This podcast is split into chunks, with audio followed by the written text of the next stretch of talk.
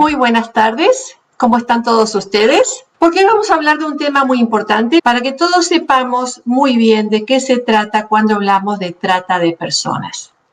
Trata de personas, en inglés le dicen human trafficking, pero qué gran diferencia porque no es exactamente la misma traducción. Cuando hablamos de tráfico humano estamos hablando de otra cosa. Y la traducción correcta es trata de personas. Vamos a aclarar esto, primero que nada, porque el tráfico humano también tiene que ver con el traer personas a través de la frontera, ¿no es cierto? Los coyotes que nosotros sabemos, que traen la gente de, una, de un lado de la frontera a otro lado de la frontera. Eso nosotros lo llamamos también tráfico de personas, porque están traficando de un lado a otro. En inglés, human trafficking tiene no tiene que ver con eso. Y la gran diferencia de lo que vamos a hablar es que ese tipo de trayectoria de traer una persona de un lado al otro por un coyote, eso es eh, tráfico, pero no es trata. Trata es algo mucho más serio. Aunque muchas personas que son traficadas a través de las fronteras terminan en un problema de trata. Hoy vamos a hablar en particular de trata, es decir, cuando una persona es traficada sin haber dado su voluntad.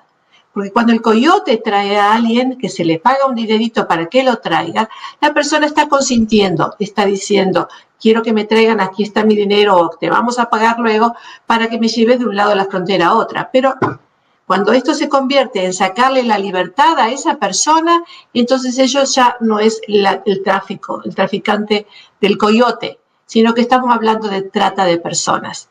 Es decir, si vamos a entender trata de personas, ¿de qué se trata? Es cuando una persona es engañada, es engañada con promesas falsas o es engañada a través de ilusiones, a través de, mentiras o es forzada de alguna forma a hacer algo que esa persona no, nunca estuvo dispuesta a hacer.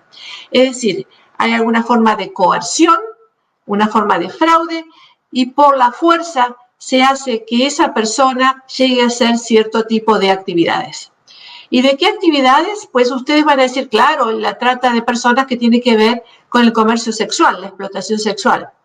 Pues miren, no solamente vamos a hablar de explotación sexual, porque está, sí, la explotación sexual es uno de los componentes del problema de trata, pero también es la explotación laboral y la explotación de los niños y la venta de órganos.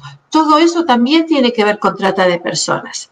Y cuando pensamos en explotación sexual, pensamos en aquellas personas como las vemos en las películas, en la película Taken, eh, no sé cómo se traduce Taken en, en, español, cómo fue traducida el nombre de la película, porque cambian, pero por ejemplo, Taken es acerca de esta película de Liam Neeson, donde secuestran a, a, las muchachas y bueno, en, un paseo a París el secuestro, uno piensa, oh, secuestro, ¿no? Uno piensa que las, eh, las, entonces las personas secuestradas están encadenadas y todo las, pues eso ocurre, pero no todo, no tanto en la misma dimensión como los otros tipos de casos de trata de personas. Y hasta pueden haber casos de trata de personas que usted esté quizás manejando, viéndolo a lo largo de su vida, y sin, siquiera darse cuenta de que eso clasifica como trata de personas. Por eso, en el día de hoy, vamos a estar hablando de del problema de la trata. Hoy, un poquito más acerca de la trata sexual, la explotación sexual, porque esto puede estar ocurriendo en su propio barrio, en su propia vecindad. Y tenemos que saber de qué se trata y qué es lo que podemos hacer al respecto.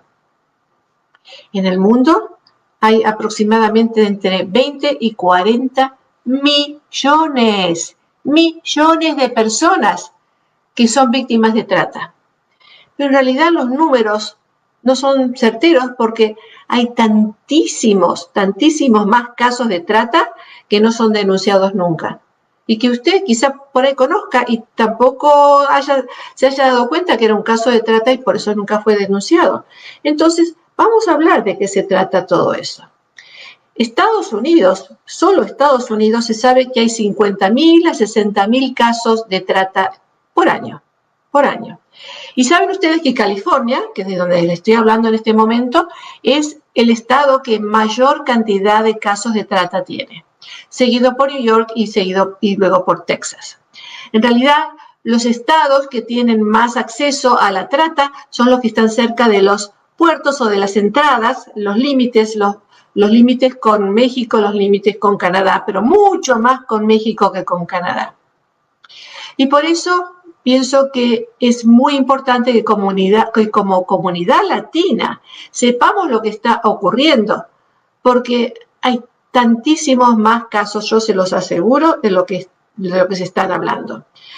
Ah, sabemos que eh, en este momento la cantidad de víctimas que se han conocido es más o menos la misma entre la comunidad latina y la afroamericana, son los números más altos, luego le sigue la asiática.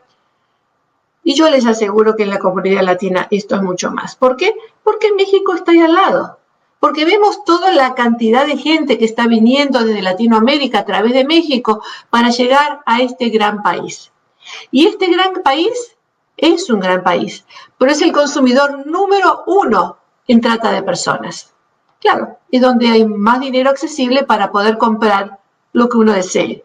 Y entre esas cosas, comprar a un ser humano. Comprar para un acto sexual. Explotar al prójimo a nivel laboral o a nivel sexual. Explotar a niños porque se pueden vender muy bien. En los países más grandes se da de todo, se da de lo mejor y se da de lo peor, porque todo existe, todo coexiste. Y hoy quiero hablar acerca de este tema porque de alguna forma u otra, entendiéndolo, informándonos, podemos manejarlo, podemos reportarlo, podemos hacer algo para evitar que esto continúe. Es un compromiso que todos tenemos. Es, es, este negocio es tan grande que es tan grande tanto como el negocio de las drogas. Y a veces van juntos, uno con el otro. Venden drogas, venden gente. Vender drogas es, es un negocio muy bueno para el que los hace, ¿no es cierto? Muy bueno en el sentido de que da mucho dinerito. Pues el de las drogas, el de la gente también. Es un, un negocio que se estima está en los 32 billones de dólares al año. 32 billones en vender gente, en vender niños. ¿De qué estamos hablando? ¿Qué atrofia del ser humano, no les parece? ¿Qué atrofia pensar en que podemos vender gente? Las drogas, pues, se, se consumen y hay que producir de nuevo más drogas para poder vender. Las armas es un gran negocio también, pero queda como tercero. Pero también hay que producir para vender. Pero los seres humanos los usan y los reusan.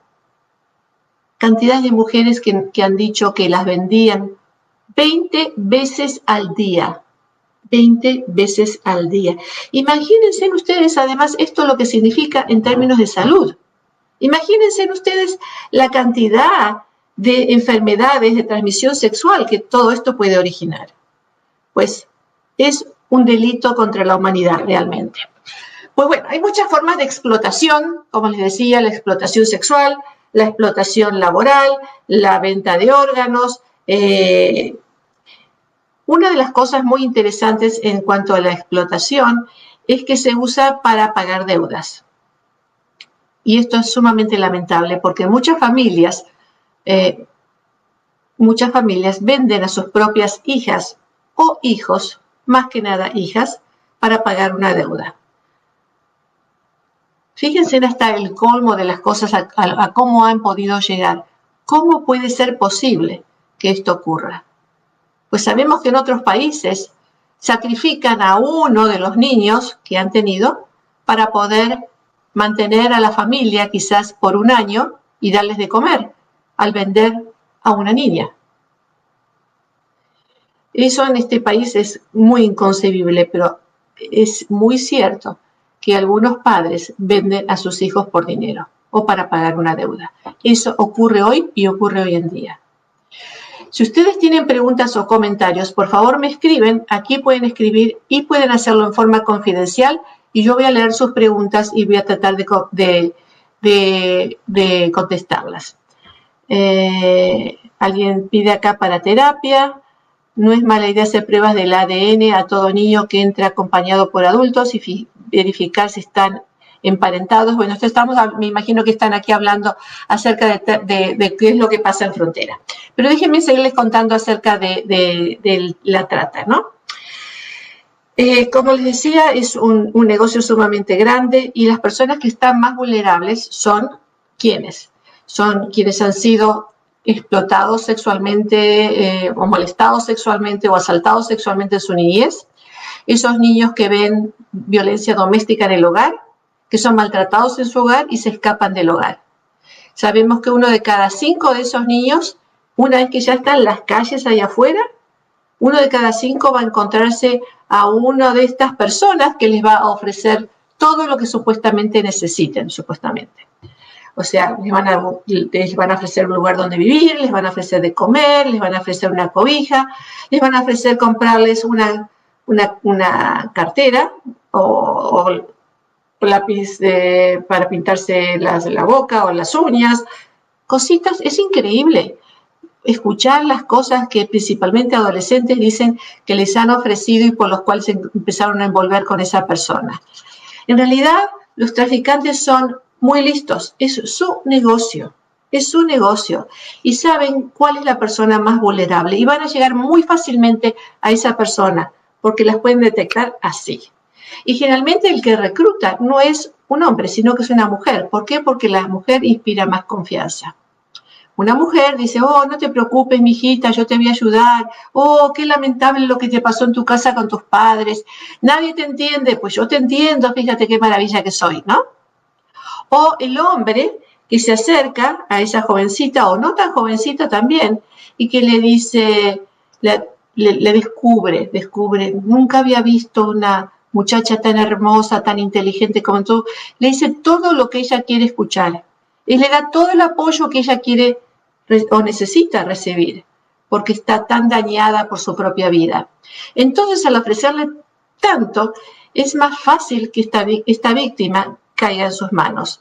¿Para qué? Para después cambiar un poco la retórica y decirle, bueno, yo te amo, pero la verdad que necesitamos esto, necesitamos vivir mejor, necesitamos un departamento, necesitamos lo que sea que diga que necesitamos y necesitamos dinero para eso.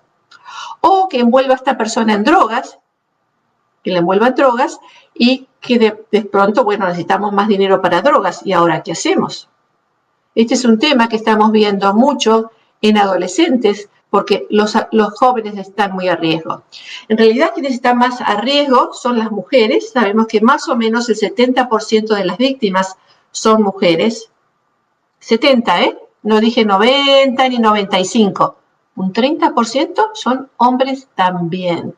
A mí me ha tocado trabajar con hombres explotados sexualmente. Hombres que han sido Em, forzados a cometer actos de crimen, a robar, y que han sido vendidos a otros hombres para actos homosexuales. Y si no, pues son severamente castigados. Me ha tocado ver ese tipo de casos. Así que el 70% mujeres, 30% hombres. Y la mitad de todos, el 50% son menores de edad. Menores de edad. Fíjense en ustedes qué tristeza, ¿no? Cómo esto le puede marcar la vida, o le marca, la, no le puede, le marca definitivamente la vida a un menor de edad que ha sido vendido, explotado sexualmente. Y, y, no es tan difícil hacerlo. Lamentablemente no es tan difícil hacerlo. Pero también existen los otros casos, los otros casos muy, muy, muy lamentables, los otros casos que vemos como familias latinas y de los cuales les quiero comentar eh, muy especialmente. Porque la gente cree que venir a los Estados Unidos es venir a este país tan fabuloso, con tantas promesas de, de, recursos humanos, de recursos económicos, de poder hacer una buena vida. Pero poco se habla de los daños que puedan haber una vez que uno llega a este país tan glorioso. Principalmente aquellas personas que vienen de Centroamérica y que vienen atravesando la frontera con México para llegar aquí a los Estados Unidos. Es muy triste. ¿eh? La, semana pasada, el último caso que he visto, sí, la semana pasada, se los voy a contar brevemente, pero les puedo contar muchísimos, pero muchísimos. Este porque es el que tengo más fresco. Esta señora que viene de Centroamérica con una niña de 5 años y un bebé. Ya. Entonces llegan a frontera con México. En México los detiene la policía de México. Les pide a todos documentos, no sé qué hacen con los que tienen documentos, pero los que no tienen documentos de mexicanos, que vienen de otros países, se los llevan aparte. Y ahí los, los separaron, en este caso. Entonces, esta señora pensaba, bueno, en la policía me van a mandar de vuelta. No, no fue así. Los transportaron a otro lugar y en ese otro lugar los entregaron. Para mí, entregaron es sinónimo de dinerito, o sea, los vendieron. Según ella, los vendieron a los maras. Ah, estaban en un lugar desolado, con otras gentes también, todos eh, eh, en, una prisión, en una prisión donde algunos a las muchachas jóvenes las explotaban sexualmente, porque las tenían ahí, a otros no. Eh, la amenazaron, le dijeron cosas muy feas que no puedo repetir.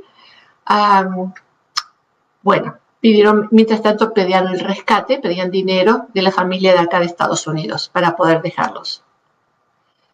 Eh, no la quiero contar totalmente porque no quiero tampoco dar mucha evidencia de las personas que, que, han sufrido esto, pero he tenido otros casos, pero es, no uno, varios, ¿eh? donde están tratando de pasar frontera se supone que el coyote los va a llevar hasta cierto lugar, pero el coyote los lleva a otro lugar, ahí los espera otro, otro, otro transporte que los pasa de ese lado al otro y se los llevan, los secuestran para después pedir el rescate. Mientras tanto, a los que se quieren escapar los torturan o los matan y desaparecen. Han encontrado fosas populares en México de personas que no han sido podido no han podido ser identificadas en absoluto, porque nadie las reclama, porque no son mexicanos, porque vienen de otros países y quién sabe de dónde. ¿Cuánta gente en Nicaragua, El Salvador, Honduras, estos países que, vienen tan desesperados aquí para conseguir un trabajo, las personas desaparecen en el camino y nunca más supieron dónde estaban? Quizás en nuestras fosas populares. El nivel de crimen en México ha aumentado muchísimo en los últimos años muchísimo. Yo he ido a Tijuana a informarme lo más que podía de lo que estaba pasando y después tuve algunas juntas con algunas personas que tampoco voy a revelar el nombre, donde me explicaban de que las víctimas prefieren no reportar y prefieren quedarse calladas. ¿Por qué? Porque si reportan en la trata, si llegan a reportar la trata, ¿quién las va a escuchar? Y si alguien las escucha, ¿ustedes creen que van a seguir con el caso? ¿Van a enjuiciar a la gente? ¿Van a arrestar a la gente? Pues la mayoría sabe que eso no va a ocurrir. Entonces, las estadísticas que me dieron son que solamente el 2% de los casos son realmente, eh, eh, le, siguen con eh, un juicio a las personas a, los, criminales, a, las personas que han infringido este tipo de crimen. Solamente el 2%. Y del 2%, solamente el 7% van a llegar a la cárcel con un cargo criminal. Es decir, no vale la pena. No solamente no vale la pena en estas personas reportar, sino que se están exponiendo a que al regresar a donde tengan que regresar, vayan a tener que pagar con la vida por haber reportado. Imagínense ustedes, imagínense ustedes qué situación tan difícil. Entonces, las cosas siguen pasando de ese lado de la frontera, afectándole no solamente al mexicano, sino al centroamericano y también sudamericano que está tratando de llegar por esa vía a los Estados Unidos. Y fíjense, el otro gran problema, que es que cuando llegan al borde, a la, a la línea, al límite, a la frontera con los Estados Unidos, pidiendo quizás asilo político o pidiendo lo que fuera que están pidiendo para poder entrar, les hacen escribir su nombre en una, libreta, que no es una libreta oficial, Pero como son tantas las personas, les hacen escribir su nombre. Y después tienen que esperar más o menos seis meses para que los llamen. Así que toda esta gente que está buscando eh, refugiarse en los Estados Unidos se queda en, en, el borde de Tijuana o en sus alrededores esperando a que lo llamen para poder pedir, hacer su pedido. Mientras tanto, ¿qué ocurren? Todas estas mujeres que no tienen trabajo o que vienen con hijos, ¿qué van a hacer? Son tan fáciles, tan vulnerables de ser explotados por pandillas, por las gangas, por, el tráfico, la trata de personas eh, puede ser de una persona, como puede ser de, de, gangs, de, pandillas, como puede ser tráfico internacional, que ya estamos hablando de personas, de cuestiones mucho más serias, el tráfico internacional, la trata internacional de personas. Están sumamente expuestas, porque cuando hay hambre, cuando hay hambre uno hace lo que puede. ¿Qué más van a poder hacer? Peor, pasan los seis meses, llaman a fulanita, hacen la entrevista y ¿qué les dicen? Que se vuelva otra vez más a Tijuana a esperar a que la llamen. Le van a dar otra fecha.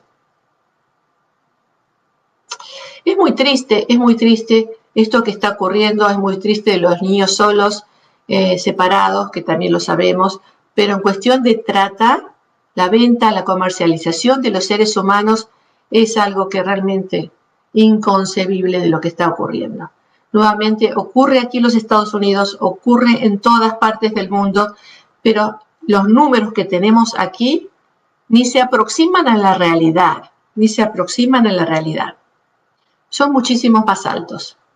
¿Por qué? Porque da mucho miedo, mucho miedo reportar. Eso es lo que pasa en México, lo que les acaba de decir, que mejor no reportar porque uno se expone a perder la vida o que las personas su familia, sus seres queridos pierdan su vida. Acá en los Estados Unidos es un poquito diferente, porque las personas que reportan este tipo de crimen son protegidas por la ley. Entonces, si uno hace un reporte policial, esa persona puede calificar para la visa T o la visa U. Generalmente es la visa T, que es la que tiene que ver con trata, la visa T. Claro que tiene que haber documentación, tiene que haber la documentación para certificar que uno pueda quedarse. Por eso es tan importante el reportar lo que está ocurriendo. Y una vez que uno reporta, puede ser cobijado por la ley. En el caso de esta señora que me contaba la vez pasada, eh, no la pasó tan bien, pero ahora está mucho mejor.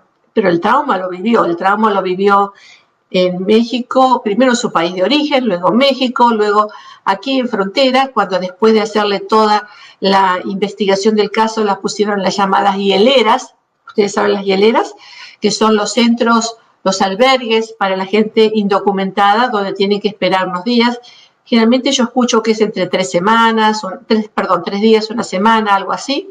Me imagino que dependerá del caso, pero las temperaturas son frías, tienen que estar viviendo temperaturas frías, frías, frías y no les importa cuál es la condición humana en ese aspecto.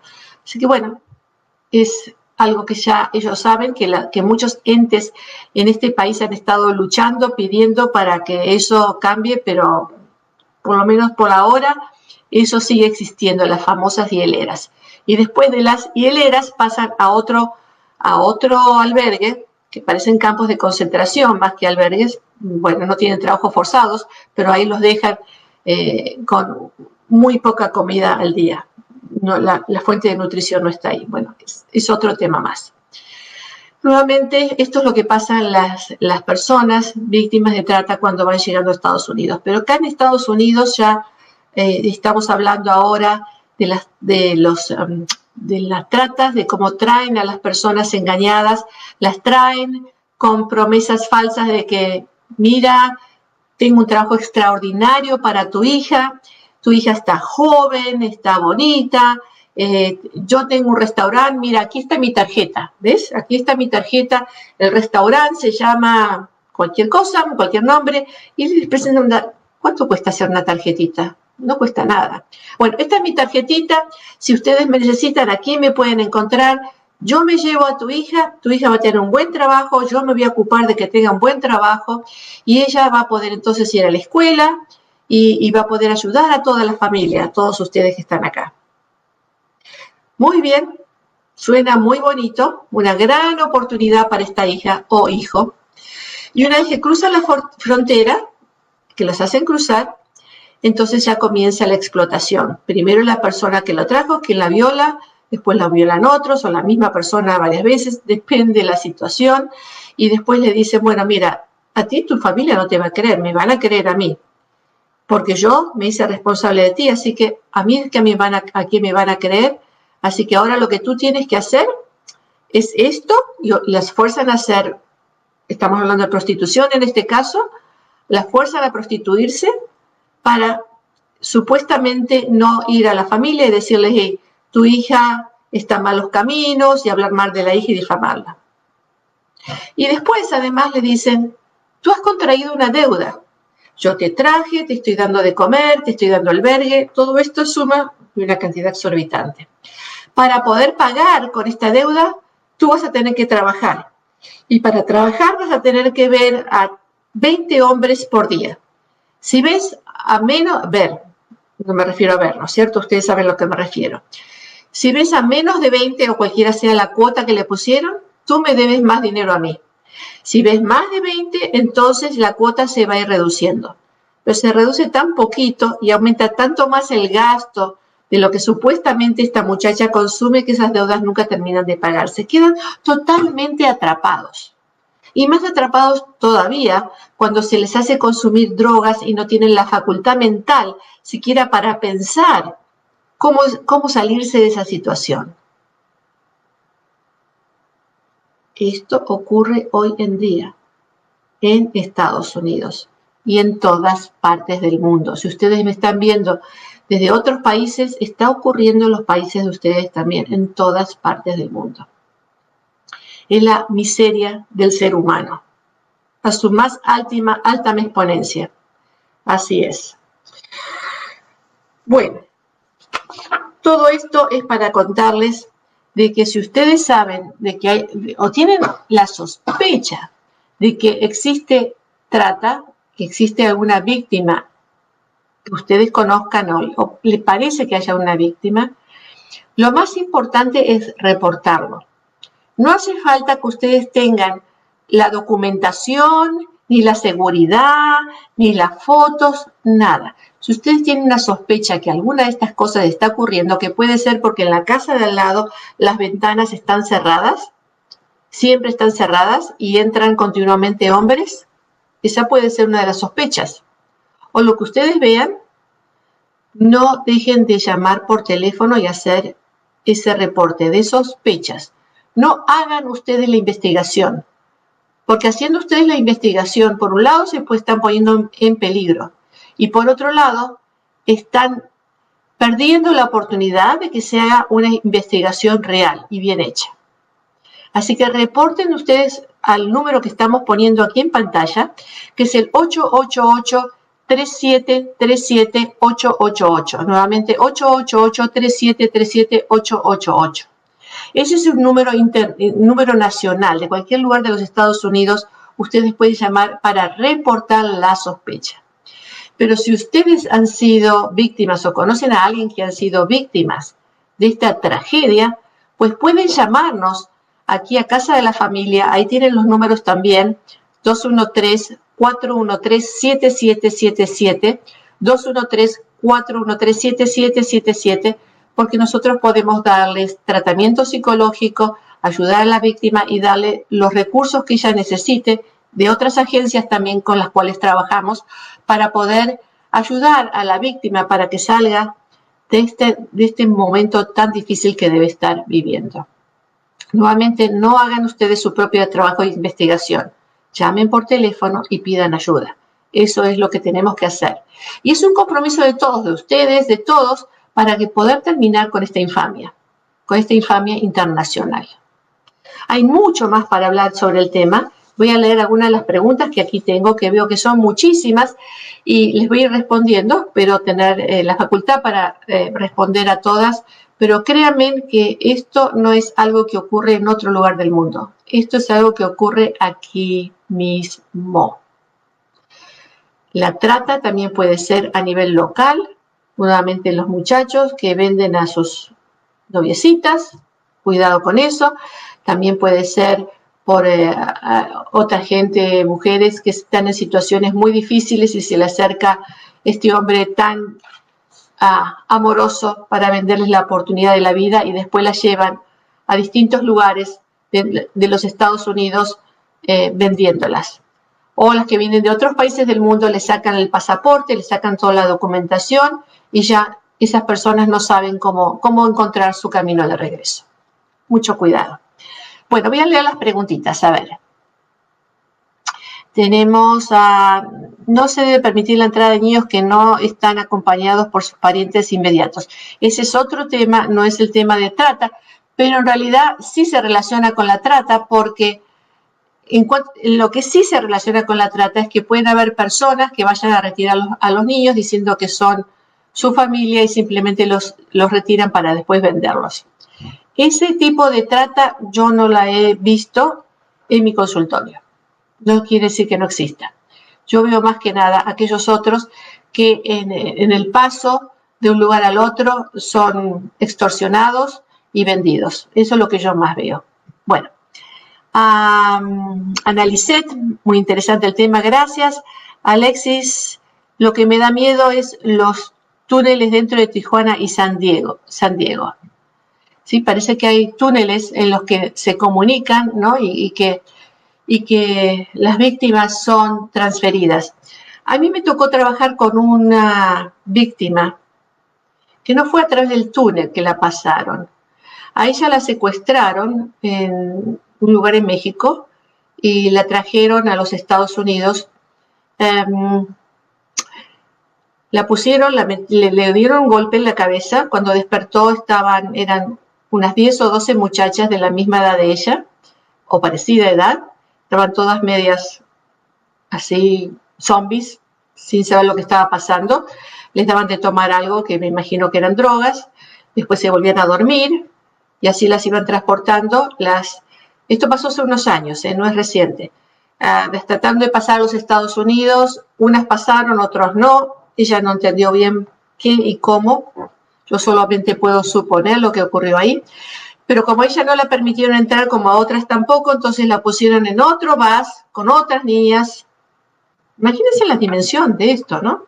Y la llevaron a un bote, un barco, algo así no sabía bien ella cómo contarme y todo eso porque no estaba muy consciente. Y cuando despertó, eso era la noche, cuando despertó ya era de mañana y estaba en un puerto donde había edificios muy altos. No sé si sería San Diego o qué sería, no lo sé, o Los Ángeles, no sé. La transportaron a otro lugar hasta que la llevaron a cierto lugar donde había un remate de muchachas. Remate de muchachas en Los Ángeles, Estoy hablando de la verdad, de lo que yo escuché.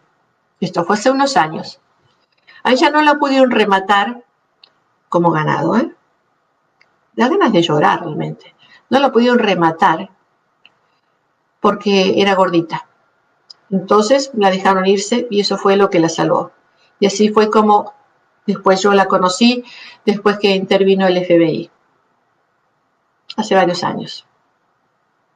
Pasando en otra vez de los túneles pasando por agua.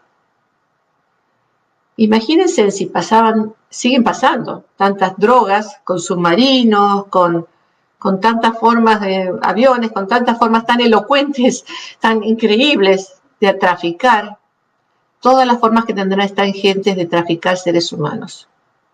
Es muy desagradable. Bueno, eh, se enganchan y se van de sus casas voluntariamente con la persona conocida en la web y son atrapados en esta red de tráfico humano. ¿Sí? Sí, a veces uno la desesperación de salirse de un hogar donde hay violencia, de salirse de un hogar donde hay ah, donde están molestando sexualmente, abusando sexualmente de alguien, uno se va buscando mejores rumbos y a veces encuentra rumbos mucho peores. Muy lamentable. Uh, thank you, Sonny. Sonny me escribe en inglés. Eh, thank you, Sonny. Eh, es importante que se considere el uso de pasaportes de menores por el cruzo, cruce fronterizo. Bueno, eso es lo que estamos hablando recién. Mucha gente cruza con menores con únicamente acta de nacimiento. Bueno, y acá dice, no se debe permitir lo mismo, dice. Aquí está, ah, acá hay otra. Podría hablar sobre los efectos psicosociales a consecuencia de la trata, ¿sí? Las personas que han vivido un crimen tan grave, por lo general desarrollan un trauma. Y en inglés el, diagnóstico más común es el de Post-Traumatic Stress Disorder, desorden de, trauma. Y, pero hay una gran diferencia. La diferencia es que cuando la persona es sometida a un trauma una vez y otra vez y otra vez y otra vez, el trauma se hace mucho más complejo. Entonces es, es trauma complejo. Y la persona pierde entonces no solamente la confianza en sí misma, sino también la confianza en los demás y, queda como desorientada. No sabe en quién puede confiar y en quién no puede confiar no sabe si este policía es un policía de verdad o es alguien disfrazado de policía o es alguien que es un policía y es tan abusador como, como los tratantes. No sabe si esta mujer, que es la vecina, y que le dice, mira, te traigo aquí tu plato de sopa para que te alimentes, lo hace de buen corazón o le está metiendo drogas en la sopa. La persona se desorienta y no sabe en quién confiar. No sabe ni siquiera, ni siquiera sabe a veces quién ella misma es. El grado de, de estar desorientada es tan grande que se pierde hasta a veces la propia identidad, de no saber quién uno mismo es, porque si le ha coartado la libertad del ser humano, porque ha vivido dependiendo de lo que a otra persona ha querido, le ha infringido, lo ha obligado, la ha sometido, y en ese, en ese trauma tan intenso, por ejemplo, el trauma de la explotación sexual, las víctimas están con su cuerpo, que tienen, están forzadas a ofrecer su cuerpo, pero se despegan en su mente, mental y emocionalmente se despegan de su cuerpo, se disocian para poder sobrevivir lo que está ocurriendo. El cuerpo está acá, pero están en otro lado. Y ese proceso de disociación se queda integrado a su personalidad dentro de esa experiencia de trauma. Trauma con disociación. Y eso queda en la mente, queda grabado en la mente. Cuando la persona es rescatada, cuando la persona se le da la libertad, no es como uno cree que uno dice, ay, ya soy libre, qué bien me han ayudado, muchas gracias ahora puedo tener una vida saludable. No es así, no es así. Esa persona sigue traumada, sigue viviendo el mismo trauma en su mente, aunque afuera, aunque afuera ese trauma ya no, esa, esa explotación ya no exista. Dentro suyo sigue respondiendo de la misma manera, porque la amígdala del cerebro, el hipocampo del cerebro, mantiene todas esas memorias frescas en su en su mente y hace que continuamente reaccione como lo que ocurrió en el pasado, aunque ya no esté ocurriendo. Entonces vive en trauma continuo, vive en estado de alerta continuo, vive reaccionando continuamente, vive sintiendo el peligro continuamente. Imagínense en ustedes lo difícil que es vivir en un estado de ese tipo. Muchas personas con todo esto, por supuesto, ¿en qué van a caer? Usted lo va a saber en depresión. Van a caer en una depresión tan terrible que muchas de ellas se suicidan. Y de esas víctimas no conocemos su historia, porque en el camino se nos han suicidado, han perdido sus vidas. Trauma, depresión, pesadillas continuas donde la persona prefiere no irse a dormir porque es mejor no dormir que tener esas pesadillas tan horribles muy, muy difícil. Es muy difícil restaurar una personalidad, una persona de semejante trauma. Pero si bien es difícil, es posible. Y eso es lo más importante para una víctima, saber de que estas cosas pueden estarle pasando y por bastante tiempo, pero que con ayuda, con ayuda de un psicólogo, de un terapeuta, de alguien especializado, pueda ir saliendo de todo esto y recobrar su vida, recuperar su libertad. A ver, ¿qué más tenemos aquí?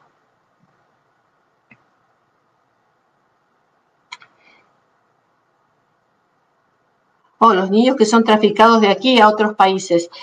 Pues eh, generalmente esos son casos de familias donde em, hay un divorcio y el hombre se lleva a su hijo o la mujer se lleva a su hijo o hija a otro lugar eh, sin el permiso del, padre. O sea, eh, generalmente son otro tipo de casos.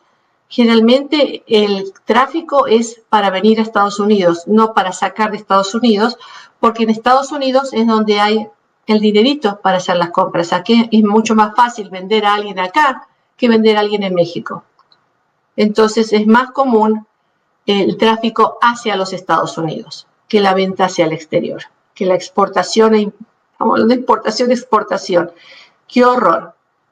Bueno, eh, me encanta poder compartir con todos ustedes el trabajo que en Casa de la Familia estamos haciendo. Casa de la Familia cuenta con unos 40 terapistas eh, la mayoría de ellos hablan, eh, hablan español, así que es fácil comunicar, comunicarse. Si no están aquí del sur de California y buscan un terapista, por favor háganlo con alguien que hable el idioma, porque las comunicaciones a través de intérpretes a veces se, malogran, no, no es lo mismo comunicarse con intérprete. Busquen a alguien que hable en español y que entienda el problema de la trata. Nuevamente, Casa de la Familia ofrece estos servicios. Si ustedes saben de alguien, por favor nos llaman para poderles ayudar. Nuestra voluntad es poder ayudar y les ayudamos a través de un grant que tenemos con el gobierno federal para que las víctimas no paguen nada de estos gastos. No van a tener que pagar nada y se puede mantener confidencial, confidencialidad. Así que por favor, nos llaman. Ahí tienen ustedes los números de teléfono donde nos pueden encontrar y, esperamos que podamos seguir hablando de todos estos temas. Por eso los invito a, que sigamos hablando de este tema y nuevamente hoy hemos hablado de explotación sexual. Recuerden una cosa muy importante que no quiero dejar de un lado y quiero que quede bien clarita. Un menor de 18 años no tiene autorización para, aprobar un contacto sexual. Es decir, los menores no pueden estar de acuerdo en tener actos sexuales. Es decir, que si cualquier persona tiene un acto sexual con un menor de edad, eso es violación o es considerado trata, depende, porque si ella es o él es una víctima de trata, pues va a ser, la persona va a ser condenada por eh, trata por human trafficking, por trata de personas, por explotación sexual, si es con una víctima. Si los dos están de acuerdo y la, persona es menor de edad, puede ser condenada como por violación de menores, porque la, la persona menor de edad, nuevamente hombre o mujer, no puede dar consentimiento a tener relaciones sexuales con nadie. ¿Entendido? Entonces, cuando piensan ustedes que a lo mejor, ah, sí, porque le gustaba, por más que piense usted que es porque le gustaba si es menor de edad, es, está condenado por la ley. ¿Me entendieron? Condenado por la ley. Por lo menos aquí en los Estados Unidos. Condenado por la ley. Espero que esto ha sido, ha sido, me imagino, no algo grato, porque es un tema muy difícil, es un tema muy agrio, hablar de la falta de, de dignidad en el ser humano, pero es algo necesario que tenemos que hablar, porque a menos que hablemos y nos informemos y sepamos qué hacer, esto va a seguir ocurriendo. El silencio nos condena a la repetición. Por favor, hablemos. Si, quieren, si tienen más preguntas, por favor, me escriben y encantada de poderles ayudar. Un respetuoso saludos a todos ustedes.